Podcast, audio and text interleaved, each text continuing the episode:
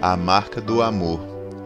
Pouco depois, seguiu ele viagem para uma cidade chamada Naim, e iam com ele seus discípulos e uma grande multidão. Quando chegou perto da porta da cidade, eis que levaram para fora um defunto, filho único de sua mãe, que era viúva, e com ela ia uma grande multidão da cidade. Logo que o Senhor a viu, encheu-se de compaixão por ela e disse-lhe: Não chores. Então, chegando-se, tocou no esquife e, quando pararam os que o levavam, disse: Moço, a ti te digo, levanta-te. O que estivera morto sentou-se e começou a falar. Então Jesus o entregou à sua mãe. Jesus andou por toda parte fazendo bem. Lucas, capítulo 7, versículo 11 ao 13.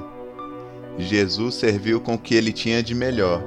Ele apenas dava o que tinha. Não tinha interesse envolvido, aplausos, promoções, barganha. Só amor era envolvido.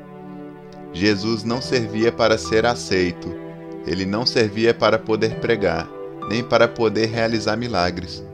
Jesus servia e serve porque ama. Servir e amar são duas palavras pequenas, que juntas têm o poder de mudar tudo ao nosso redor. Quando servimos alguém porque amamos, estamos imitando nosso Pai, estamos sendo cristãos, seguidores e imitadores de Cristo. Estamos realizando as mesmas obras. Aquela mulher citada no texto de Lucas, a viúva de Naim, como ficou conhecida, ela foi servida por Jesus.